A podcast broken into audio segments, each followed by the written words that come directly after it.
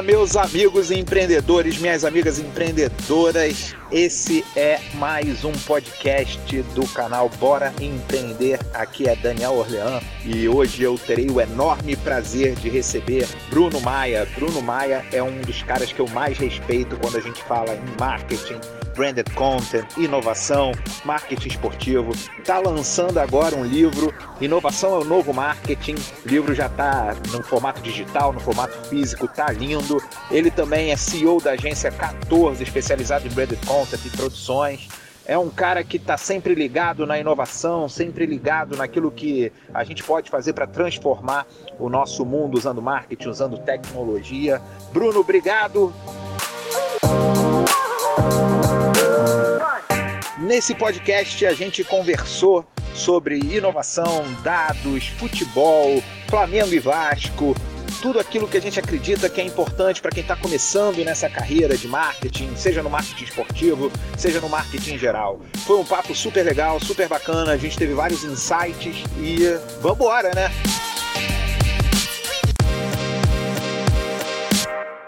Bom, então esse é o encontro, né? Encontro de, de dois caras que tiveram aí suas experiências no futebol, sua experiência em inovação, sua experiência em marketing, mas hoje, Bruno, você é a estrela aqui, você me recebeu lá no teu canal, a gente ficou três horas falando. Bruno, como é que surgiu essa ideia de escrever o livro e qual é a ideia central né, que você tem no Inovação e Novo Marketing? Já está disponível, cara. Da vez que eu fiz a live com você, era só a versão digital. Agora já estou vendo que tem a versão é, tá física. Bonito.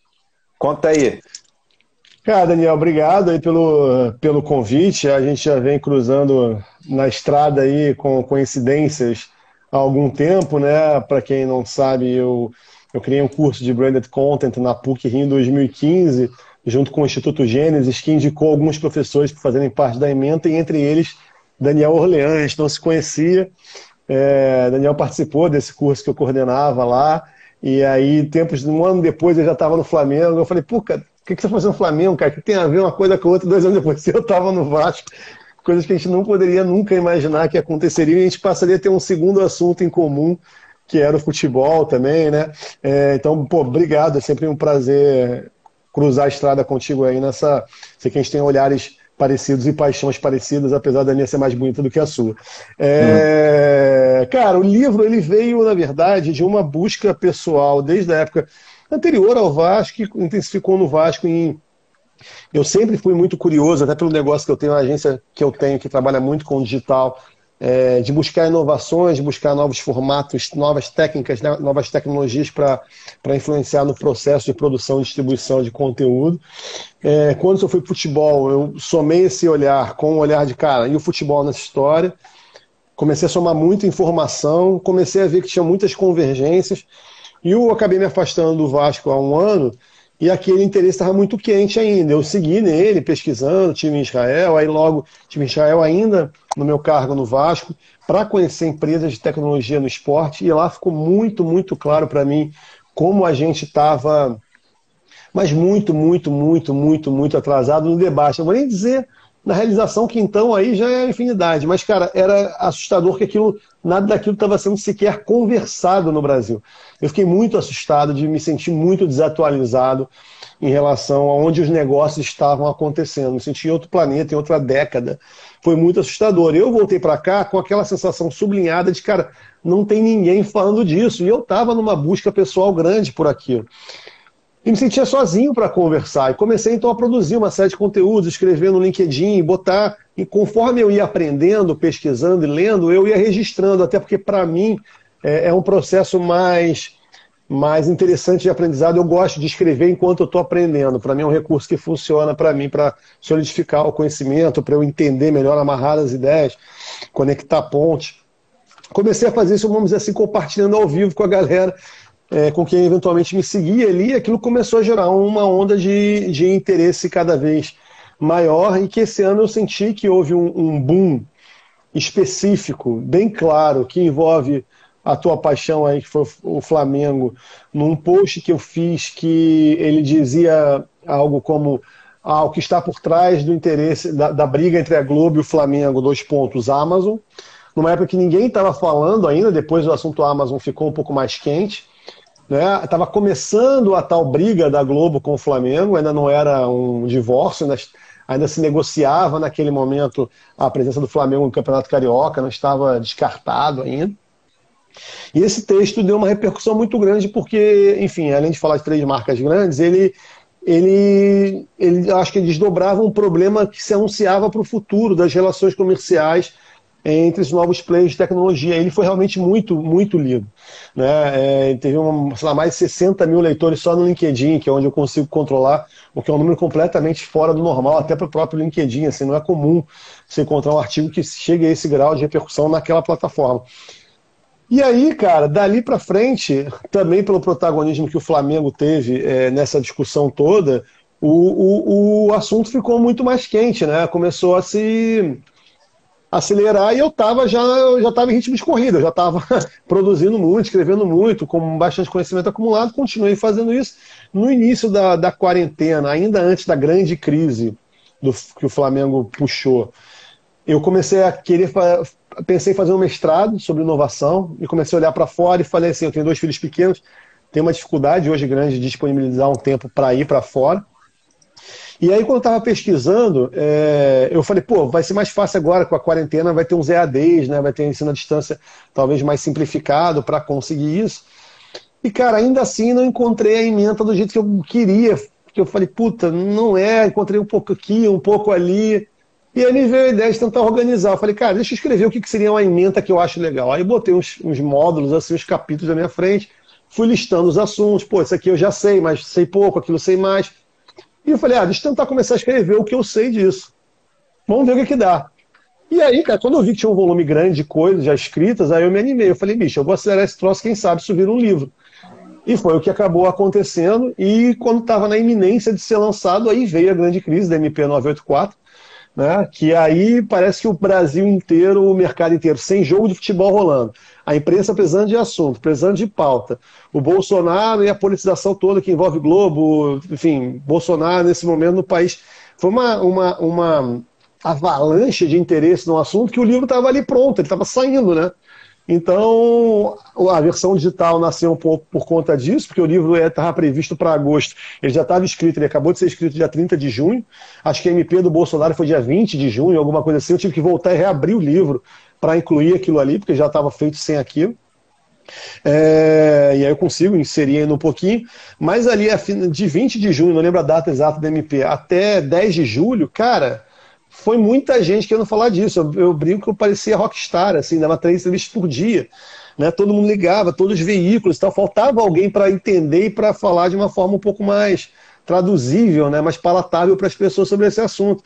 E desde que eu comecei a escrever, eu tinha essa busca, né, cara, de fazer esse conhecimento soar palatável e ser palatável mesmo, porque quando você fala de OTT, né, tudo afasta, tudo parece meio complexo, meio sigla, meio um, um código fechado. Né? Aí você vai traduzir o ATT a over the top, o cara fica mais nervoso ainda. Né? Então, desde o início, sempre tive a preocupação de como é que eu vou fazer isso ser mais pop possível. Então, o meu primeiro texto chamava, um dos primeiros textos chamava OTT e apostas, o novo Black Mirror, o Black Mirror do não sei. Eu fazia analogias com o universo pop, eu ia tentando é, traduzir é, isso de uma maneira um pouco mais palatável. E acabou que isso teve esse eco, essa, essa, essa recepção bacana, e eu acho que tem ajudado as pessoas a entenderem aquilo que eu entendi de Israel. De que existe uma outra conversa acontecendo, uma conversa de negócio, uma conversa de dinheiro em curso agora, não é uma conversa lá da frente. A MP trouxe muito esse senso de urgência, né? E eu acho que o livro tem conseguido ajudar, cumprindo essa missão, uma missão pessoal, né? Que foi aquilo que Israel me trouxe de falar, cara, a gente tem que botar esse debate para acontecer. Hoje eu acho que esse debate está acontecendo e espero de alguma forma ter colaborado, pelo menos, se não para que ele acontecesse, para dar consistência à forma como ele acontece. Não, acho que eu, eu acompanhei um pouco essa história, né? Eu acompanho é, com certo clubismo do outro lado, né? Porque entendendo, sim, eu, eu acho que a maneira como é, tudo aconteceu não foi a melhor maneira possível, e aí acabou atrapalhando um pouco essa discussão né, da MP, da própria questão das transmissões. A gente, eu conheço a tua história, sei que você não é um aproveitador que chegou, pô, vou falar agora sobre conteúdo, sobre esporte, sobre transmissão. É uma batida que você já vem há bastante tempo, desde lá do curso da PUC, desde antes disso.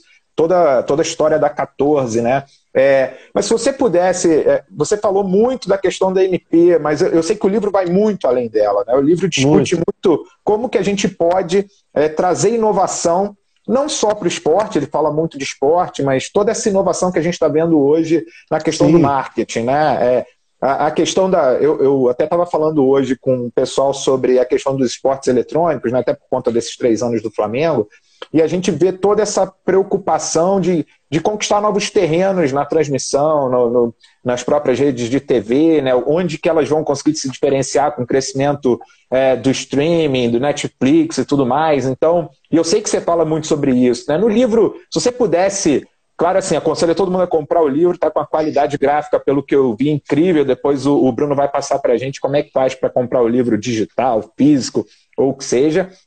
Né? Mas eu queria que você resumisse as ideias centrais do livro com relação à inovação, com relação a tá. marketing, tá? para que as pessoas conhecessem o que, que elas podem encontrar nesse material rico que você organizou. Brunomaia.cc é o caminho para comprar o livro, até a loja com o livro físico, o caminho também para o livro digital para quem para quem o preferir, né? E agora eu estou também nos próximos dias abrindo um curso, as inscrições para um curso inspirado no conteúdo do livro, que vai estender um pouco além algumas coisas que não foram possíveis. E como você falou, ah, falo muito da MP, na verdade no livro eu falo pouco, como eu disse, porque ela, ela aconteceu no final do livro, então daria para fazer um outro livro só a partir dos desdobramentos que a MP traz, mas muito das, das discussões que eu gostaria que tivesse acontecido e que eu critico muito a MP nesse sentido, porque ela atropelou, elas estão no livro. Então, se as pessoas tivessem lido o livro antes de fazer MP, eu acho que teria sido melhor, assim, porque teria qualificado um pouco mais o debate. Então, tudo que está sendo perdido está ali. Né? E acho que ela serve para para ajudar na autocrítica e na percepção de para onde levar esse debate que não está encerrado. Mas, como você falou, o livro vai muito além da MP, infelizmente ele é até um pedaço menor do que eu gostaria que fosse, pelas circunstâncias de data do, do trabalho. Eu acho, Daniel, o livro fala de muita, muita, muita coisa, mas eu me sinto meio, meio canastrão às vezes, porque no fundo eu acho que ele só fala de uma coisa, que é a gestão de dados. Né? É entender a relação comercial, a relação a relação de relacionamento gera uma redundância. Mas o relacionamento a partir do momento em que você se comunica um para um de uma maneira profunda. Né? Isso eu acho que não é uma coisa do futebol, pelo contrário, eu acho que é algo que eu estou tentando trazer, decupar, que o mundo já fez fora e o futebol continua meio aéreo. Né? Então estou tentando falar, galera, tem isso aqui, vamos olhar para isso, não é, não é para o futebol, o futebol está atrasado. Eu acho que a principal coisa que afeta o marketing né, e, e, a inovação relacionada ao marketing e as, as, as, as marktechs estão, estão tratando disso e tal, é, é que a gente, o marketing ele é a forma de se comunicar uma marca com, com seus consumidores através dos veículos que estão disponíveis, né, que geralmente têm sido veículos de comunicação de massa ao longo do último século e o início desse século. E a gente está, o shift já aconteceu de que o, o veículo dominante hoje ele é um veículo um para um. Ele não é mais um veículo de massa. Ele fala cada um desses celulares aqui com essas pessoas nessa hora. E esse vídeo que agora está sendo visto por X pessoas, amanhã vai ser visto por outros X pessoas, mas amanhã, não hoje. Né? Cada um tem um tempo, cada um tem uma hora. Essa mudança da dinâmica da relação, ela acontece no um para um e ela só pode ser manuseada se você ent entender que os dados de cada um de nós precisam ser tratados, entendidos, estudados, desenhados, arquitetados, quem quiser também com essa lógica. O futebol, e o livro vem a partir disso, ele não trata disso. Ele não tratou disso até hoje especialmente no Brasil. Né? Isso não aconteceu. Então é, é, é quase chegar e oferecer o básico assim para essa indústria toda. Agora, para os outros negócios, especialmente os que envolvem entretenimento, vários deles já estão mais à frente. Eu cito o caso da música, por exemplo, que passou, tomou essa pernada do Napster em 99. A MP do, do, da música foi no século passado. Tá ligado? E, e aí, quando você vê a discussão aí, evidentemente preservando o clubismo aqui, mas ah, foi um grande sucesso a transmissão do Flamengo, a primeira transmissão aberta do Fla-Flu no YouTube. Foi, deu 3 milhões de pessoas. A live do Gustavo Lima teve 10. Né? Então, assim, A música está lá na frente, está muito longe, mas muito longe do que o futebol está. Né? Enquanto a gente leva 3 milhões no futebol, e o, o recorde do Facebook também com a transmissão da Champions também, a indústria inteira, não é só o futebol brasileiro, está muito atrás em relação a outras indústrias, né? que já trabalham na relação no, da customização, da experiência, tratar o, o, de abrir mão de certos produtos. Então, imagina, a música abriu mão do CD e do DVD e, da, e do produto físico dela. Né? A gente consegue imaginar o futebol abrindo mão dos direitos de transmissão, que são tipo o CD, o, os direitos de transmissão para para comunicação de massa. Eles são como o CD e o DVD há 20 anos. Existe um caminho? Existe, mas ele leva 20 anos. Ele não, ele não é feito do dia para a noite. Né? Em 2001 não era possível existir um Spotify, um Deezer, um Tidal. Isso demorou para acontecer no tempo. E é isso que eu acho que a gente tem que entender. E o que está acontecendo é a gente querer sair, na minha opinião, do Napster, sacou? Para o Spotify, sem considerar que no meio do caminho tem um mundo para se desenvolver. Né? Isso falando especificamente de futebol. Mas o tratamento de gestão de dados, hoje é o assunto que eu mais me interesso, é o que eu mais busco informação. Eu venho da indústria de conteúdo e eu pago minhas contas produzindo, criando, distribuindo e gerando estratégias de conteúdo para marcas. E eu acho que hoje o braço de produção está quase virando commodity. O que eu quero dizer com isso? Todo mundo é capaz de produzir. Óbvio que você tem que ter uma qualidade alta, que também é bastante possível de ser alcançada por uma pessoa no escritório de 8 metros quadrados, 4 metros quadrados, consegue fazer coisas incríveis. Então, eu acho que a qualidade, a alta qualidade, para uma empresa como a 14, minha agência, virou padrão. Como é que eu vou vender uma coisa para um cliente hoje em dia? É com o olhar de atender o negócio dele, um olhar mais macro do que ao que, que o conteúdo serve no negócio daquele cara. Aí beleza, o cara tem isso e o meu conteúdo que é fodão, é muito bom, é de alta qualidade. O Zezinho da esquina, ele vai ter um conteúdo de alta qualidade também, mas ele não tem esse olhar. Então eu acho que o trabalho de desenvolvimento de conteúdo hoje passa por um olhar de negócio inevitavelmente cada vez mais sofisticado e o domínio dos processos relacionados a dados, para mim, são a matéria-prima mais importante desse momento, no qual eu ainda me sinto muito iniciante, apesar de tudo isso que o futebol é, sugere ao contrário, mas não, no, na prática eu me sinto muito iniciante nessa história toda ainda. Cara, eu queria pegar um gancho que você falou. É, é, é, interessante a gente falar que hoje a produção de conteúdo com qualidade virou commodity, né? Mas se a gente olhar as redes sociais que foram, acho que permitiram num primeiro momento essa, essa transformação do one-to-one, -one, né, do conteúdo ser produzido uhum. um para um, a gente vê que a gente tem todos os tipos de manifestações. Né? A gente tem gente com audiência de milhões que começou produzindo conteúdo, entre aspas, de baixa qualidade, né? mas qualidade, eu, eu aprendi com uma grande emissora de televisão que, na verdade, qualidade é aquilo que você espera. Né? Então, se você espera um negócio simples, qualidade é entregar um negócio simples. Você espera um negócio com grandes efeitos especiais, qualidade é entregar com aqueles é, excelentes efeitos especiais. Por isso você cria um padrão X de qualidade, é o que se espera dentro daquele contexto. Mas se você pegar o Exatamente. começo do, do Whindersson Nunes, né, as pessoas vão olhar e vão falar, cara, era ele, uma câmera e ele fazendo uma série de coisas. Mas as pessoas esquecem que o Anderson, o Whindersson, né, não Anderson, o Whindersson Nunes durante muito tempo, ele testava, ele testava uma coisa funcionava, testava outra, não funcionava, testava, e ele ia combinando as coisas que funcionavam. Então ele de certa forma, pode ter sido de maneira empírica ou não, já usava dados. Quando você vê outros canais, né, que o Netflix, por exemplo, o grande, grande diferencial que dizem é a capacidade que ele tem de analisar grandes massas de dados para ver qual é o tipo de conteúdo que interessa para as pessoas. Né? Isso quando ele tinha mais facilidade de licenciar produtos, conteúdos de outras redes, era mais fácil. Hoje ele tem que investir cada vez mais em, em, produção própria.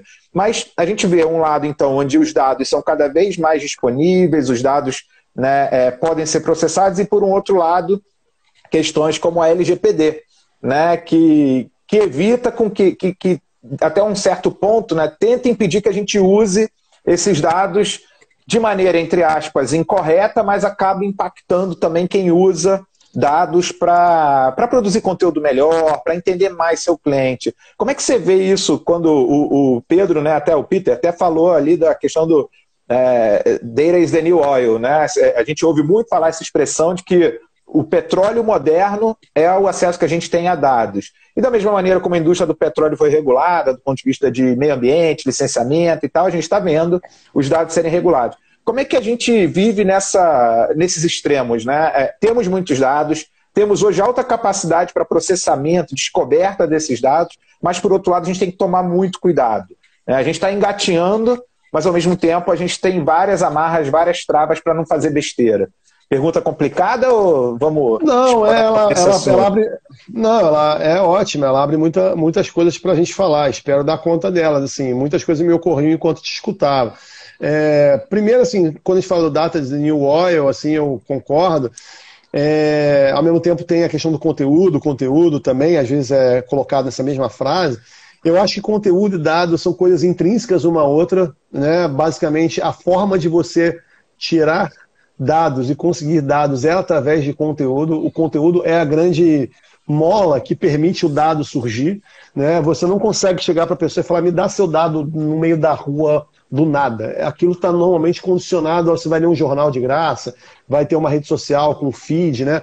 O conteúdo e o dado se confundem. Então eles são meio que os dois lados da mesma moeda desse óleo aí que a gente está tá comentando. E isso eu acho muito interessante de ser entendido assim. Às vezes eu acho que a discussão considera, você vai falar de data, ou vai falar de conteúdo, não considera que não existe um sem o outro, e o conteúdo sozinho, solto, também não gera valor em si. Ele, o valor dele está porque ele permite o refinamento dos dados. Eu falo isso quando eu tento explicar como eu entendo hoje no livro o, o, o valor que uma plataforma de uma TV de clube, de um OTT, gera, que não é financeiro hoje. Ele fala, o que ele gera, na minha opinião, e que os clubes deveriam olhar para quando discutem TVs de clube, é a customização da experiência, de você poder oferecer para o cara essa, é, ele ter o que ele quer na hora que ele quer, a, a diversificação, você ter mais coisas do que uma transmissão normal ou de um canal tradicional, porque pô, na plataforma do Vasco eu posso eu me sinto interessado em clicar para ver sobre o handball feminino, entendeu? Ali faz mais sentido do que no Netflix eu fazer isso. E a outra mais importante para mim que é o refinamento dos dados. A partir das duas anteriores, eu começo a gerar eu tenho insumo para gerar isso tudo que você falou. Né? Então, é, isso para mim são os três drives que deveriam orientar, e eu cito eles no livro, a decisão de se investir num, num, OTT, e é isso que, por exemplo, uma La Liga faz na Espanha, quando o seu OTT não tem futebol. Né? Eles transmitem todos os esportes da Espanha, menos o futebol. Para quê? Para te diversificar, para você escolher o que você quer ver e para com isso conhecer você melhor, refinar seus dados. É isso que ele está tirando dali. Né? Então, a confusão de data com conteúdo, eu acho que ele é muito mais orgânica do que se costuma mencionar e discutir por aí. Isso é um aspecto. O outro aspecto que você falou sobre o volume de dados e às vezes, a gente não sabe nem o que fazer com isso. Eu vim até na conversa com um amigo meu que é diretor da Edux, né, um grande grupo de educação hoje em dia, tem a Estácio, uma série de outras universidades. Estava discutindo isso, o investimento que se faz cada vez maior para gerar dados não é proporcional à velocidade que as equipes têm de aprender informações daqueles dados que foram contratados. Então todo mundo chega para ele e fala, cara, eu preciso disso para gerar isso, isso, isso, isso, isso, E ele é o cara que aprova ou não a contratação de, de ferramentas para se gerar mais dados. Mas ele fica na situação de, puta, mas vocês vão conseguir processar isso? Daqui a seis meses eu vou ter isso? Vale a pena. Ah, você não vai ter nada daqui a seis meses. Vale a pena eu investir agora? E a gente concluindo que sim, vale a pena você investir para ter algo que você não sabe usar, porque são dois arcos de tempo diferentes. Você tem que começar a construir a base, mesmo que você não saiba o que vai fazer com ela. Isso cada vez mais vai ficar mais fácil, cada vez vai ser mais simples, assim como era cada vez mais simples fazer uma transmissão ao vivo. Há cinco anos atrás já era possível você transmitir algo com o celular. Hoje você abre, aperta um botão, eu aperto o outro, a gente entra e tem gente assistindo. Né? São tecnologias que têm curvas de tempo distintas. Então, beleza, começa a ter isso aqui agora, sim. Tenta correr para refinar o máximo possível, mas também se permita é, entender que são que as coisas têm, têm velocidade diferente. E socialmente, que eu acho que é o terceiro aspecto da sua pergunta, que também está relacionado a isso, a, é, é, é a LGPD é, que é um grande bem para a humanidade, eu acho que ela ainda é uma, uma gatinha embrionária, assim, ela está tá dando os primeiros passos em relação ao que vai ser a regulação de dados do mundo no século XXI, se o planeta, se o ser humano quiser continuar existindo no planeta Terra. Porque a gente chegou numa outra outro tipo de relação que a anterior a essa demorou quantos mil anos da sociabilização do ser humano no planeta para se criar uma dinâmica social. Né? Cara, a gente criou uma outra em 10, 15 anos a, o ser humano não, não tem capacidade de processar essa geringonça.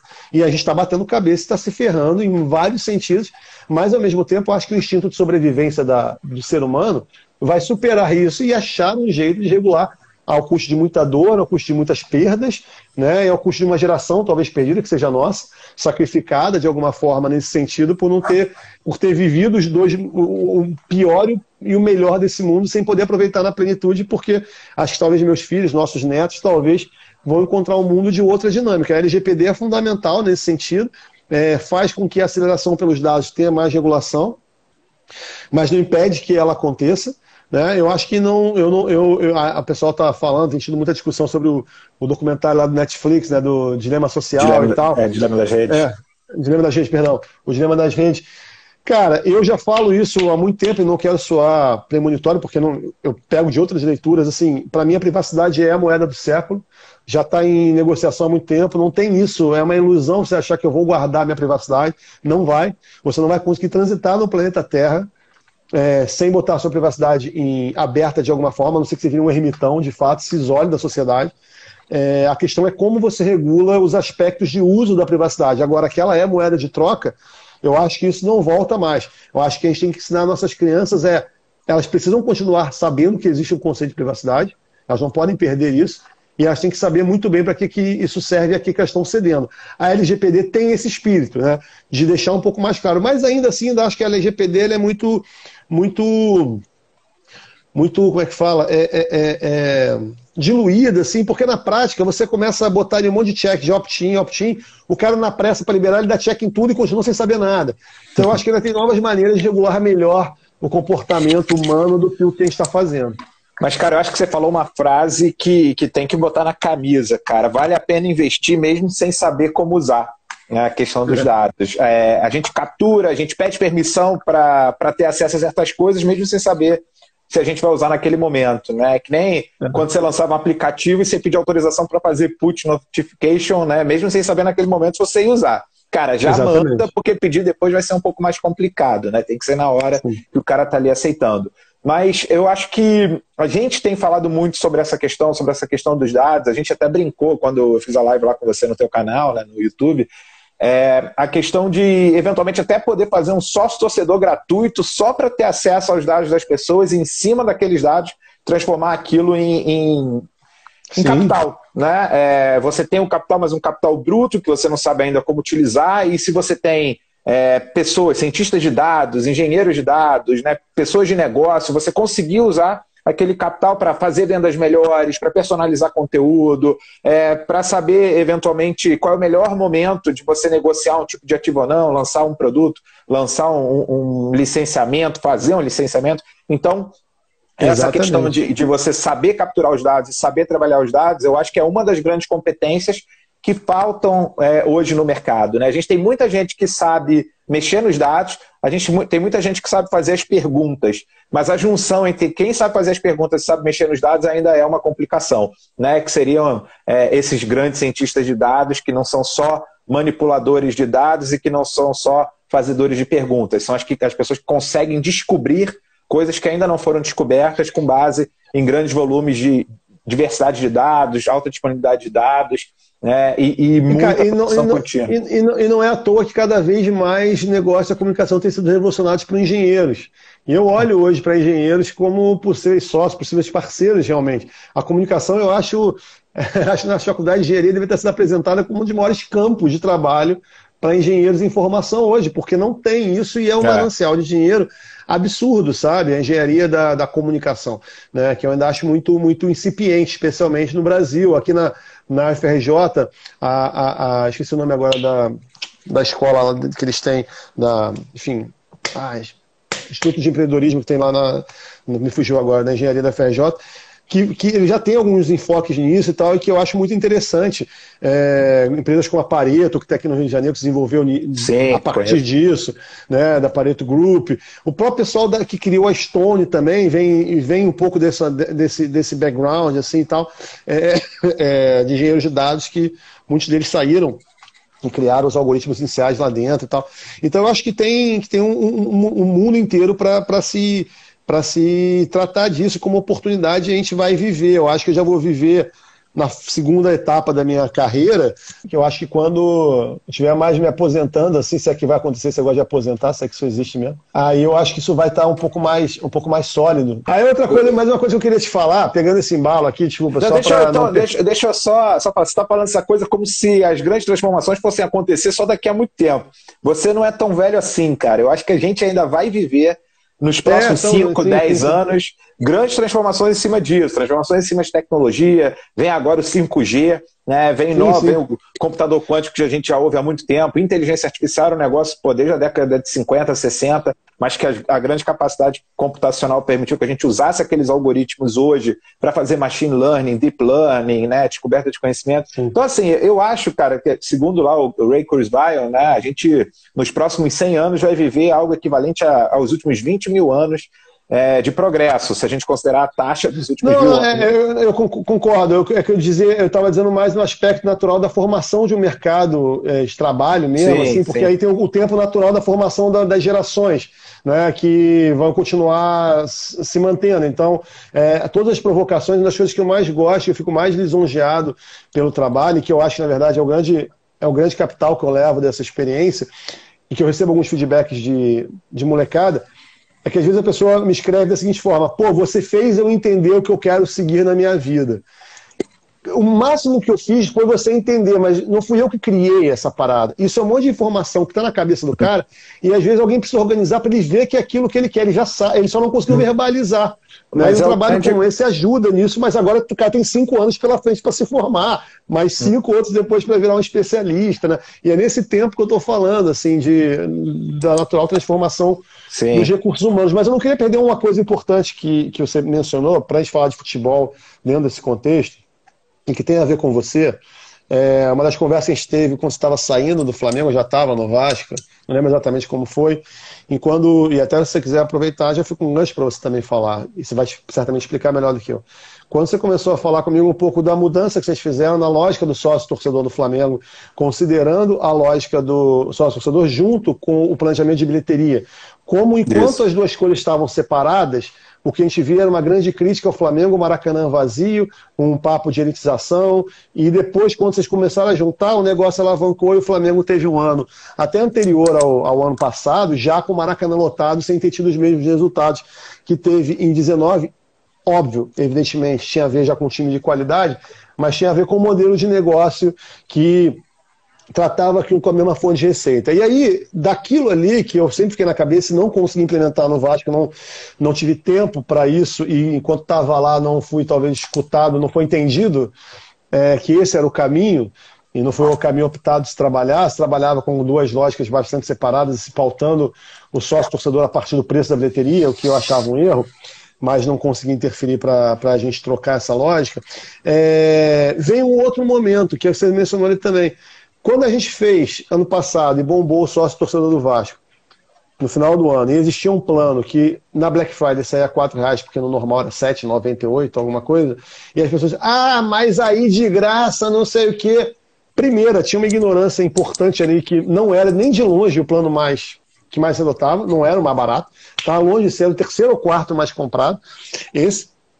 Então já tinha uma ignorância de um preconceito ali e tinha uma burrice tremenda de não entender que isso nasce antes. Isso nasce da, da, da ideia de, cara, eu quero os dados dessas pessoas, eu já entendi, eu, Vasco ali, a gente já entendeu que esse dado é importante, ainda que a gente não tenha a menor condição de tratar, porque no clube não tem receita hoje para isso. Mas eu preciso botar esses caras para dentro ontem, sacou? Isso é um potencial muito grande de dados, isso tem um valor. E isso as pessoas não foram capazes de entender sozinhas. Eu tentava, eu já estava fora do clube quando a promoção rolou, eu tentava falar disso e não dava eco, a piada valia mais ali, eu entendo claro. que ela pudesse é, valer mais né? Mas, é, mas é, mexe na... com, com o límbico ali, né? Que é o que o, é. o nosso amigo André Diamant fala muito do sexy canvas, né? Ele pega ali, eletrificou na questão de, cara, é muito barato, é muito barato, é muito barato, vou, vou zoar. Vou, vou, mas, vou cara, zoar. o que vocês fizeram foi, porra, sensacional, é, abriu um funil absurdo. Mas o ponto, Daniel, é que quando eu falava lá atrás em Israel que não tinha pauta disso no Brasil, é que a discussão pública, de jornalistas, de opinião pública, de executivos, não olhava para aquilo e falava, puta, tem um outro negócio rolando aqui, trazia aquela camada de discussão. Ela, passava, ela ia passar batida para sempre. Né? Hoje ela já começa a ter um outro olhar. Nego já olharia hoje, se aquilo fosse hoje, de um jeito diferente do que olhou no final do ano. Hoje a discussão já está começando a ter alguns cabelinhos assim saindo para fora, né? E de pessoas começando a pegar certos fios para desenrolar. Isso é o avanço do mercado. E ele, de alguma forma, também está conectado naquilo tudo que você já tinha falado para mim antes, né? É, daquela raciocínio, e isso continua para esse passo depois. E aí o que eu não consegui evoluir e que você também não fez e que eu adoraria ver o próximo Vasco está em eleição esse ano, quem vier fazer eleição, ganhar a eleição no Vasco, se fizesse algo assim, é uma pergunta que eu sempre ouço, que é, ah, não, a elitização do, dos estádios, o futebol tem que ser caro, então, tem que ser oferecido só para quem tem grana? Não, eu não acho que é verdade. Eu acho que é matematicamente possível você conciliar.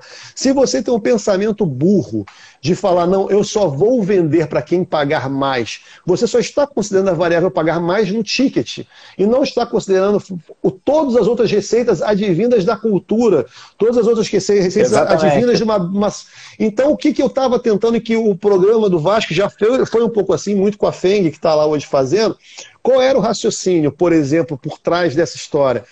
Uma parte de São Januário, nem sei se está em curso dessa forma, mas essa categoria básica e barata, ela, ela, acho que ela não dá direito a, a, a, jogo. Mas em algum momento a gente chegou a discutir a possibilidade de, cara, e se a gente, e eu gosto muito dessa ideia, e se a gente fizer um consórcio com essa categoria? Como assim um consórcio? Vamos supor que o ingresso São Januário, o custo dele de assento é 40 reais. Esse é o plano executivo financeiro da empresa. Ele pode custar 120? Pode, mas, cara, se tem um plano no orçamento, qual é o preço para o ano que vem? É 40. Tá bom, é 40 reais. Cara, quantas pessoas pagando um sócio torcedor de 8 eu preciso? Vamos fazer a conta rápida. Se 8 são 3 jogos por mês, o cara está pagando 2,60 mais ou menos por, por jogo de fração. Então, se eu pegar a cada 10 caras eu der um ingresso, 10 não, mais um pouco, né? 15 caras, sei lá, tô, sou ruim de matemática. Mas 12 caras, você der um ingresso, você pagou os 40. Uhum. Aqueles caras se cotizaram sem saber, liberaram o ingresso, o clube repôs o custo dele, manteve uma comunidade gerando dado para ele, para ele explorar em outras partes, e cumpriu a sua meta financeira. Então você consegue, através do dado, fazer esse cruzamento e permitir que o estádio esteja cheio com uma torcida barata sem ser por uma lógica populista e gerando valor em outras pontas do negócio. Esse é o lugar que eu queria ter chegado e não cheguei no futebol. Sabe? Que, que você consegue, através dos dados, permitir uma maior democratização, especialmente do espaço do estádio, sabe? E que para mim é uma continuação da, da, do que vocês começaram no Flamengo, do que a gente conversou, do como eu olhei a minha trajetória no Vasco como eu consegui plantar algumas coisas ali, chegaria num outro estágio que nem você nem eu chegamos, mas que eu acho que vai chegar, independente da gente, porque, Sim. enfim, talvez a gente tivesse feito mais rápido, mas vai chegar tá. do mesmo jeito, sacou? Você, a gente falou de engenharia, né? E, e, cara, o principal fundamento, quando a gente mudou, né? E quando eu, eu acabei liderando um pouco esse processo, mas a gente ouvia muito tempo essa questão da elitização. É que para ir para o estádio tem que pagar caro mesmo, né? Que é melhor ter 20 mil pessoas pagando 100 reais do que ter 50 mil pessoas pagando 30 reais, né? Enfim, é, as Essa contas ficam. É, o, e, e, que, na verdade, tinha toda essa questão da contextualização. E um, um grande ponto que eu coloquei lá foi até um aprendizado que eu tive na engenharia mesmo. Quando você fica olhando os ótimos locais, você esquece o ótimo global. Né? E esse ótimo global, quando você está num clube de futebol, é o grande porquê você existe.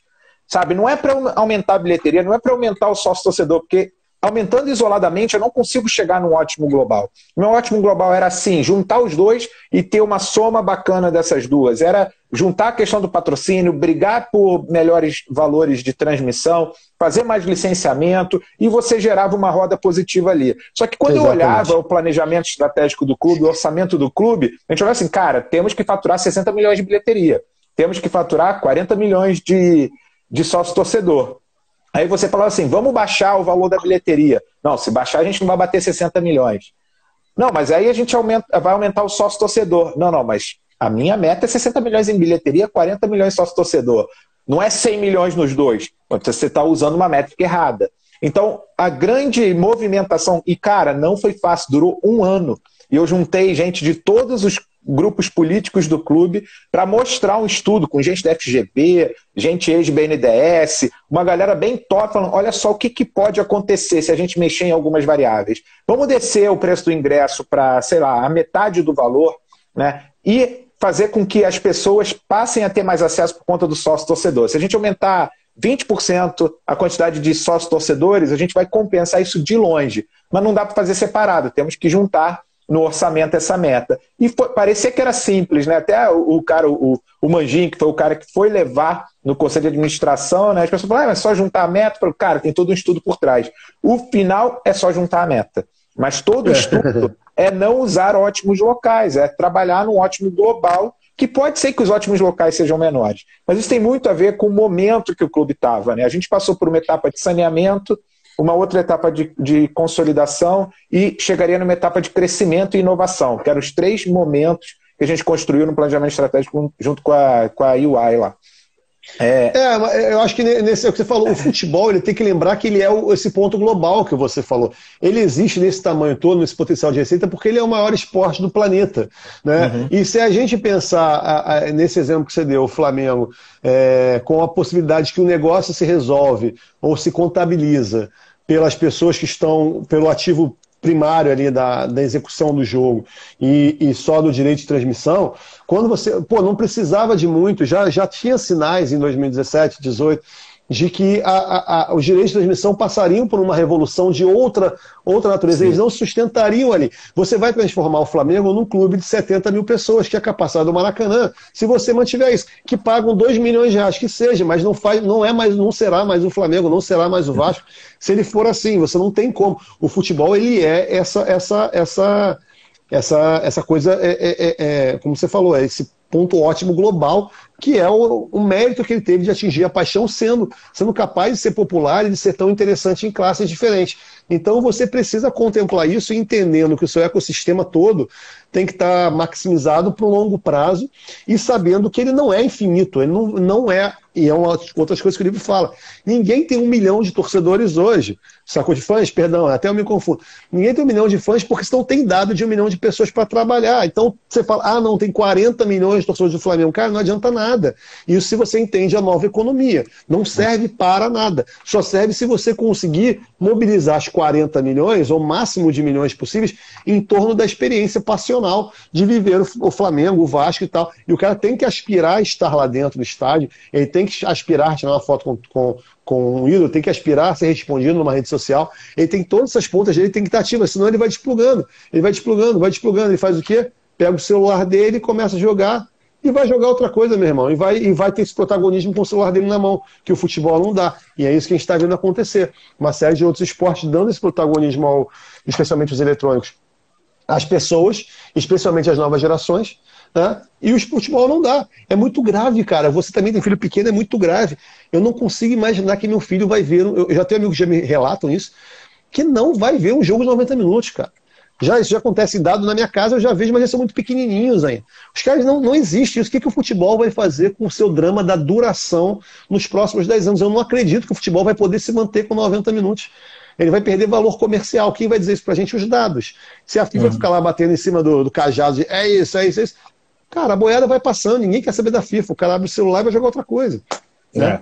E eu estava vendo uma matéria interessante. Hoje eu não vou, eu não sei se vou acertar os números, né? Mas toda a área de esporte eletrônico, já que você falou, principalmente essa questão de dar mais é, protagonismo, né? Dar mais participação para quem está de alguma maneira envolvido ali. Existia uma previsão de que em 2026, 2027 a gente ia é, ver uma ocupação do esporte eletrônico que dá esse protagonismo, que dá essa, é, essa interação muito mais constante, né, muito mais de acordo com o que cada um quer fazer, é, ocupando os espaços nobres ali em 2026, 2027. Por conta da pandemia, a gente acabou tendo interrupção né, de outros esportes e viu os esportes eletrônicos continuando. Por quê? Porque eles já são feitos para serem jogados remotamente, em sua grande, né, grande maioria. Claro que assim, eu fui na, quando o Flamengo foi campeão do CBLOL, eu estava lá na Geonesse Arena e tal, comemorando com bandeirão vendo aquela coisa incrível, né, da galera torcendo para 10 garotos jogando nos seus computadores. Esse VAR também é a favor de vocês lá? Essa quantidade de VAR que tem no Flamengo lá também? Cara, lá o VAR é contínuo, né? Porque já mostra o que está acontecendo, é tudo dentro do jogo, então não, tem... É, não tem essa discussão, né? Não tem essa discussão. Mas, mas e aí o que, que aconteceu? Antecipou isso para 2024 essa previsão. Não vai ser mais em 2026, 2027, 2024, 2025. A gente vai ver os esportes eletrônicos ocupando aí um espaço é, que até pouco tempo atrás era do futebol, né? Nos Estados Unidos era do futebol americano, do beisebol, e lá eles já conseguiram ocupar vários desses pedaços. Então, é uma tendência de fato onde o protagonismo, né? E o que a molecada tá buscando. E quando a gente a gente tomava as porradas da galera mais, mais das antigas, né? De que, ah, esse é só um joguinho, ah, para que, que eu vou querer o dado? Ah, o sócio torcedor muito barato. A gente lá atrás já estava olhando essa questão da conectividade, do dado. Mas, cara, para a gente caminhando aí para uma conclusão, né? A gente falou né, da relação entre dado e conteúdo, e eu entendi da tua, da tua colocação, né? Principalmente essa questão do conteúdo funcionando como uma grande isca para o dado, né? Que não dá para analisar a produção de conteúdo ou a questão da análise dos dados sem olhar a relação a essas duas coisas. A gente falou da, do, da produção de conteúdo já ter praticamente virado commodity, a gente fez uma discussão rápida ali sobre qualidade, que não necessariamente qualidade significa é, excelência, é, é, efeitos especiais, não, que na verdade o que a gente está falando qualidade é aquilo que a pessoa espera receber. É, você falou que aquela frase que eu achei interessante do do, vale a pena investir na captura de dados, mesmo sem saber que perguntas eu quero fazer nesse momento, né, para que a gente entende que a evolução, as máquinas, as pessoas vão ficar cada vez mais preparadas para usar isso. Eu acho que todas essas frases, cara, são de pessoas que estão olhando para frente, né, não estão se fiando no que aconteceu no passado. Semana retrasada eu fiz um papo com o Diego Maia, ele até entrou aí, eu não sei se ele ficou depois que a gente caiu, mas que que o, o, título dele era O Futuro era, era Ontem, acho que era algo assim, né? Que o futuro já era, o futuro como a gente esperava não vai acontecer mais. Mas acho que esse futuro, esse futuro onde o dado, esse futuro onde o one-to-one, esse futuro onde o conteúdo de qualidade, esse futuro onde a gente é, trabalha a personalização, é um futuro que a gente já esperava lá atrás e, e a pandemia, Covid, tudo isso só acelerou né, é, o que a gente esperava acontecer para os anos para frente. Cara, qual é a tua visão com relação a isso? Você acha que acelerou? Você acha que mudou? Você acha que vai vir muita coisa que a gente nem imagina que vem? E eu não vou te perguntar, obviamente, quais, né? Porque se a gente nem imagina que vem. É. Cara, é, é, aí a gente vai começar uma divagação que eu adoro também, assim, né? Tipo, é, dessas frases de efeito, eu vou citar o grande Vascaíno Paulinho da Viola, do meu tempo é hoje. Né? No final do dia é sempre isso que a gente tem, é o aqui e agora. É, vou citar Gilberto Gil, tricolor Gilberto Gil. Né? É, é, e citando de novo, eu, eu usei, eu ouvi, cara, e foi muito. Eu vou guardar por muito tempo isso. É, citei para minha equipe já na agência esses dias, quando estava discutindo o que nós seremos, o que nós somos, sei lá, no tal do novo normal, seja lá quando isso chegou, quando isso chegará, enfim. Né? E uma série de discussões e paixões e posições a respeito de como as coisas devem ser organizadas daqui para frente sendo postas. E, e, eu acho que eu frustrei algumas expectativas na equipe quando eu disse o seguinte: eu citei uma frase do Gilberto Gil, essa que eu ia falar, na abertura do programa dele, agora na quarentena, com o Pedro Bial, Conversa com Bial que para você ver, eu quase não vejo mais TV em casa, TV aberta, eu tenho as plataformas de streaming, não tenho TV a cabo em casa, e eu fui ouvir em forma de podcast, o programa do Bial quando eu dava na Lagoa.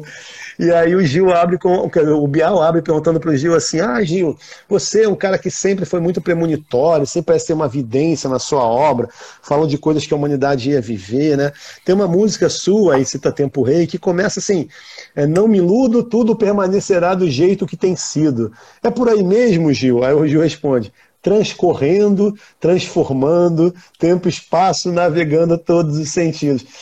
E eu achei isso foda, porque o que ele está dizendo é assim, cara, sim, tudo vai continuar como foi, mas tudo vai continuar em transformação. Eu não tenho obrigação e a pretensão, eu falava isso mim aqui, eu não quero ser o, o Twitter que já disse que a partir de agora é todo mundo em casa. Eu não, eu não quero adivinhar o futuro pela, pela sensação emergencial. Cara, a gente vai voltar para a vida do lugar onde a gente parou, com uma série de outras experiências e descobrindo um novo mundo que existirá a partir daqui. Né? Então, o que vai ser exatamente as relações profissionais, né? a coisa de trabalhar em casa, trabalhar remoto, trabalhar presencial, viajar, não viajar, para ir para São Paulo fazer uma reunião. Né? Isso vale para todas as outras perguntas que você me fez. Eu me prefiro me deixar a também de novo, a música, eu sempre gosto disso, uma música de um argentino chamado Fito Paz, fala ao lado do caminho, sacou? Enquanto a parada tá andando, eu tô ao lado dele, assim, para onde ele vai, se vai ter curva para cá, eu quero estar tá ali junto do caminho, entendeu? Descobrindo quando a curva se apresentar, sem ter a pretensão de dizer, olha, então a partir de agora eu preciso de um carro, eu preciso de uma bicicleta ou de um avião. Né? Eu não sei, a gente não sabe o que é 2021 ainda. Eu não sei como é que vai ser o supermercado em 2021, então eu não posso saber como é que eu, o mercado vai ser de um jeito ou de outro, vai afetar a forma como eu vou para o trabalho ou que eu vendo para um cliente. Então eu acho que o barato é a gente estar tá, sensível, sabe? Com a sensibilidade exercitada, com a leitura de cenário, né? com a especulação, com a imaginação mesmo. Né? A gente está imaginando coisas é fundamental, porque a imaginação direciona algumas coisas. Não é à toa que você vê as naves espaciais não são muito diferentes do que se imaginava. Você vai formando, forjando alguma forma a, a, a, a, a realização objetiva a partir da imaginação. Então, cara, eu espero que nos próximos anos a gente continue praticando esse exercício imaginativo, somado a uma leitura, somado a uma sensibilidade, somado ao que o Whindersson nos ensina todos os dias do, do, teste que ele fazia, né? De um garoto que até hoje continua gravando a maior parte da gente com o celular, como sempre fez, não mudou isso. Felipe Neto construiu um império de produção audiovisual. O Whindersson continua gravando com o celular de propósito, poderia ter o império que ele quisesse. Né? Então é isso, com essas pessoas entendendo o que, que essas pessoas estão nos dizendo, né? Quando elas se arriscam mais do que a gente para criar um novo, os artistas normalmente estão nesse lugar. Como é que a gente olha para eles e tira deles aprendizados que podem ser devagarzinho transformados em modelo de negócio, ser transformados em, em, em, em estudos, em um livro, né? ou no que a gente quiser. Então, para mim, o futuro é, é, é, esse eterno agora, esse, essa sensibilidade, essa curiosidade, é, é essa curiosidade urgente somada a, uma, a um passo que não tem que ser urgente, sabe? O passo ele não é tão. Não adianta eu querer dizer agora o que vai ser. Eu não, eu não vou chegar em 2021 antes tentando adivinhá-lo, saca? Então, acho que é por aí, cara. Boa, show de bola, cara, porque é exatamente quando a gente fala de mentalidade ágil, né? É, e isso, cara, antes de pandemia, antes de qualquer uma dessas grandes transformações que a gente está vivenciando, a gente que vem da área de tecnologia, da área de engenharia, né? É, cara, o Manifesto Ágil, assim, eu não sei exatamente quando ele foi, depois eu vou pesquisar, mas deve ter 20 ou 30 anos, né? E o Manifesto é, deve ter isso, Ágil 30 anos, eu acho. fala exatamente dessa questão, né? Uma coisa é você vai aquele planejamento em cascata que você imagina que você vai saber tudo que vai acontecer no futuro. Outra coisa é você fazer o seguinte, cara, a única coisa que eu sei é que as mudanças vão acontecer. E eu tenho que estar preparado né, para responder essas mudanças que vão acontecer. E a melhor maneira de estar preparado é, é desenvolvendo capacidades, é desenvolvendo é, competências, conhecimentos, conexões. Né? É, e, e, quando a mudança vem, eu estou preparado, eu não sei qual que é, mas eu estou preparado para responder da melhor maneira que eu entender naquele momento. Não é na melhor maneira de forma absoluta, mas é da melhor maneira que eu entender que aquela pressão, que aquela transformação demanda de mim. A grande questão é a transformação vai acontecer. Eu tenho que estar preparado para que ela aconteça, não para exatamente a transformação que eu não sei nem qual é. Eu acho que tem muito a ver. Você falou de forma mais poética, eu falo de forma mais tecnológica, mais engenheirística, né? É, é, é isso mesmo. Quem trabalha com planejamento. Eu, eu já fui em muita empresa e quando você pergunta assim, pô, e aí, como é que você está se planejando? Não, eu não faço planejamento, eu adoto metodologia ágil. Eu falei, não, então não é ágil, é frágil. Porque quem trabalha com metodologia ágil planeja que a mudança vai acontecer. E planeja exatamente o desenvolvimento interno das forças para responder com relação a isso. Então, seja Gilberto Gil, seja Fito Paz, né? Eu acho que quando a gente fala que estratégia é caminho, estratégia é você descobrir é, qual é o caminho que você tem que trilhar. Você falou do, do, do carro, da bicicleta, do avião, né? É o meio, mas você saber qual é o caminho que você tem que trilhar no teu próximo passo para chegar onde é importante para você. E esse lugar pode ir mudando. Mas o importante é você, ter, é, é você ter essa visão do que você quer, dado o conjunto de informações que você tem naquele momento. Então, eu. Para quem está empreendendo, botando assim, porque o seu público também está é, tá ligado nisso, sim, a gente já conversou recentemente numa conversa nossa de outro, de outro negócio, está falando sobre isso. Hoje, na 14, eu cheguei à conclusão, a gente tem uma, uma vertical nova de negócio que foi criada de, do que chamam por aí de business development. Para a gente, o que, que é business development? São as pessoas da 14 que hoje estão o tempo inteiro buscando uma porrada de solução que não conseguem implementar, porque não tem dinheiro, porque o mercado não permite, porque o cliente não quer, mas a gente não deixa de ler e conhecê-las. Né? Sensíveis o tempo todo, porque em algum momento aquela soma de conhecimentos dá uma liga, que ou a gente cria algo para alguém, puta, lá vai dar para levar isso, ou porque em algum momento aquela oportunidade passa e você já tem como responder. Para mim, desenvolvimento de novos negócios, essas expressões estão batidas no mundo corporativo, basicamente estão ligadas a isso. Às vezes as pessoas chamam novos negócios de comercial da empresa virando novos negócios. Para mim não é. Novos negócios é um novo modelo que eu posso praticar do que eu ainda não sei. E esse do que eu ainda não sei vem do quê? Vem do, da educação, da leitura, da ida a eventos, da busca, da discussão, do não dar certo aquela ideia que eu fiz para alguém porque eu ainda não entendi ela direito, mas uma hora ela vai chegar. isso começa a aparecer em oportunidades que a gente vai criando, que a gente vai encontrando no, no dia a dia. A gente recentemente acabou conversando sobre uma que tinha essa característica. A gente começou uma conversa, pô, não sei que vai. Cara, no final a gente tá com uma ideia que ninguém nunca fez. Vamos ver se essa porra vai funcionar? Não, uhum. é, não é aleatório, sabe? Isso é uma intuição é. que te ocorre quando tem muita coisa acumulada. E só por é. isso que ela vem, entendeu? Com essa não, qualidade. E, e, é, e tem um livro que eu gosto muito, cara, que sempre eu, posso, eu cito que é o Efeito Médici, né? Que fala exatamente sobre a inovação na interseção. É, que é quando você junta coisas diferentes, é que as combinações nunca feitas antes acontecem. Então, é, se você botar numa sala 10 engenheiros ou 10 publicitários, vão sair soluções, 10 soluções diferentes de engenheiro de um lado, vão sair 10 soluções diferentes de publicitário do outro. Né? Se você bota um artista, né, 10 artistas, vão sair 10 soluções de artista. Se você junta engenheiro, publicitário e artista, sai alguma coisa que esses caras sozinhos não pensariam.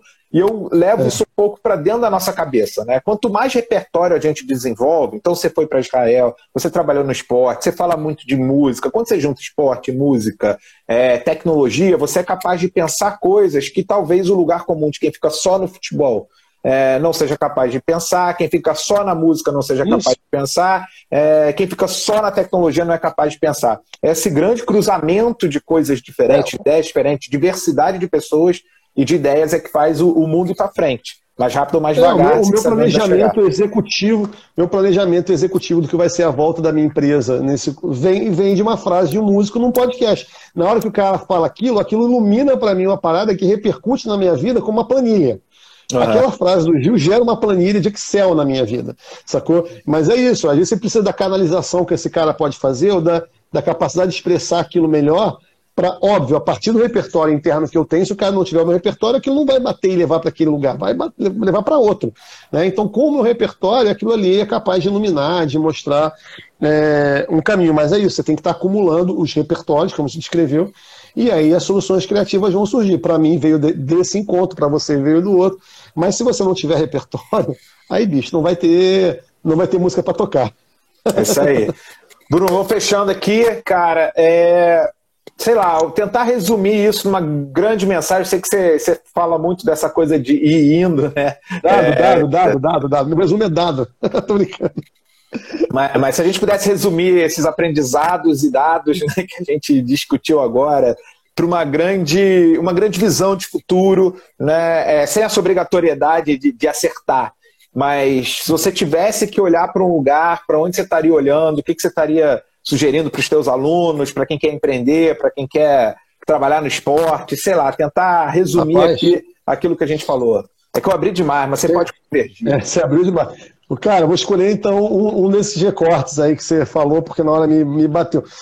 Cara, eu vou pegar a produção de conteúdo para esporte, poder falar para tanta coisa, mas a produção de conteúdo para esporte eu acho uma coisa, é, um mercado tremendo que está se abrindo. A gente está vivendo a pulverização dos canais o que está acontecendo com a Globo, com a MP, é mais um capítulo dessa história toda que está fragmentando, está fazendo com que cada vez mais canais menores tenham força, que cada vez mais players entrem para distribuir de forma diferente conteúdo, e para quem produz conteúdo, isso vai abrir uma janela de trabalho tremenda. A gente não tem, por exemplo, no Brasil uma história de documentários sobre futebol muito rica, tem coisas incríveis, mas em pouca quantidade, que eu acho, por exemplo, nos próximos anos vai mudar. Eu acho que vai ter documentários sobre qualquer coisa acontecendo. Né? Histórias precisam ser contadas e vão ter nos próximos anos muitos, muitos veículos de produção.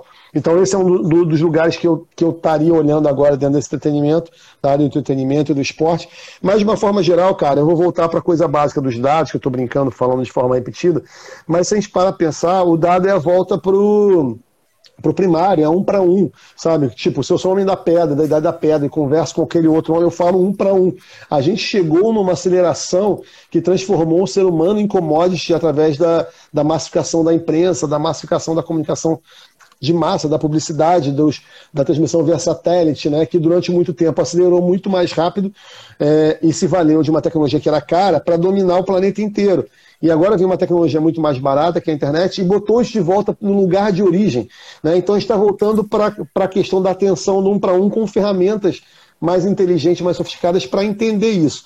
Então, cara, olhar, ter empatia, tudo isso, né, é, é, compreender para além a discussão que a gente teve sobre a presença do, de um público mais pobre no estádio, é isso, sabe? A gente entender que o negócio vai ser maior sempre se você conseguir ser empático, entender seu ecossistema, que ele é feito de muita gente porque o planeta tem 7 bilhões and growing, entendeu? Então, assim, a gente precisa dar conta de abraçar as pessoas, de abraçar o planeta e fazer disso uma, uma série de oportunidades. A tecnologia nos permite isso. Eu acho que, para a indústria do esporte, especialmente, eu tenho falado muito isso, o futebol vai mudar em 10 anos, o que não mudou em 100. E quem está entrando agora vai viver uma época de ouro na próxima década da transformação, de ser a chance de ser protagonista, de ver muita, muita gente velha se aposentar e dar lugar ao novo. Então eu acho que tudo isso que está entretenimento, futebol, esporte, dados, são indústrias maravilhosamente ricas para os próximos anos. Embarquem, abracem e estudem, sobretudo estudem. Isso aí. Eu acho que vou resumir aqui em duas frases que você, do que você acabou de falar, cara. Acho que a primeira coisa né, é aprender a ler dados com base na importância dos dados e aprender a tirar conclusões em cima dos dados mas substancialmente entender pessoas, né? Porque esses dados eles vêm e vão para satisfazer desejos e, e, eliminar dores das é pessoas. É Seja o desejo de ver o Vasco ganhar, ou eliminar a dor de ver o Vasco perder, né? É, ver o Flamengo dar show, ver o Flamengo jogar bem, ou eliminar a dor de, cara, ver o Flamengo passando, subindo e, e descendo do jeito que tá. E várias outras coisas na vida, da música, da, do, do, esporte, da arte, da alimentação, do entretenimento. Tudo, tudo isso, isso passa por aprender a ler dados, entender pessoas para tomar decisões e satisfazer desejos e eliminadores. Bruno, obrigado aí, cara. Concordo 100%. Obrigado por resumir, cara, porque eu falo demais. Bruno, saudações rubro-negras. Saudações aos caínas. Meu jabá final, só convidar todo mundo aí para seguir nos canais www.brunomaia.cc. Lá tem meu podcast que chama Daqui para Frente, tem meus canais aqui no Instagram, sou só Bruno Maia, no Twitter Bruno Maia 14, no LinkedIn também Bruno Maia 14 e fazer o jabá final do curso. Você não está vendendo, mas eu já estou quase vendendo o curso uhum. derivado do livro, é, focado em inovação no esporte, que nas próximas em uma semana já vai estar no ar para quem quiser se inscrever. Tá bom? Obrigado, galera. É isso aí, galera. Bom, quem também não me segue, bora.orlean aqui no Instagram, tô lá no LinkedIn, que é onde eu mais produzo conteúdo. No Twitter eu, eu tenho lá, eu, eu, coloco no Twitter na minha bio muito clara, a opinião que eu dou não é necessariamente a opinião que eu tenho, né? Mas é importante estar tá sempre ali movimentando. Acho que, que ali tem muitas paixões, muita emoção, às vezes racionalidade, mas em geral falta de racionalidade. E é sempre bom poder trocar aí com, com gente bacana como o Bruno, que tá, tá sempre de coração aberto produzindo conteúdo, disponibilizando e fazendo essa curadoria, tanto no livro quanto no curso. Se você se interessa por inovação, marketing, esporte, não deixe de comprar o livro. A gente botou lá na nossa bio também o link. E quando o Bruno lançar o curso, vou fazer questão também de divulgar, porque eu sei que vai ser um material de altíssima qualidade. Valeu, galera! Obrigado, querido.